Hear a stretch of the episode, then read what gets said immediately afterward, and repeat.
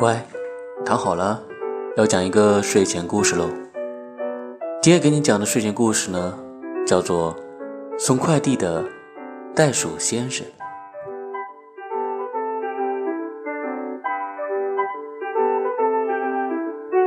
袋鼠先生把包裹放在口袋里，向着兔子小姐的家出发了。兔子小姐的快递总是特别的多，几乎每天都有。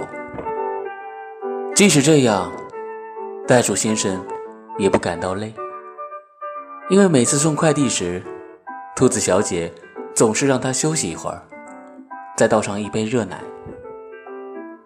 那天，袋鼠先生照例来到兔子小姐家门口，然而，当兔子小姐开门时，望着空手的袋鼠先生，疑惑不已。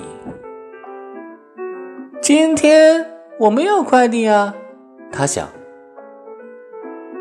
嗯，这次的快递是我自己。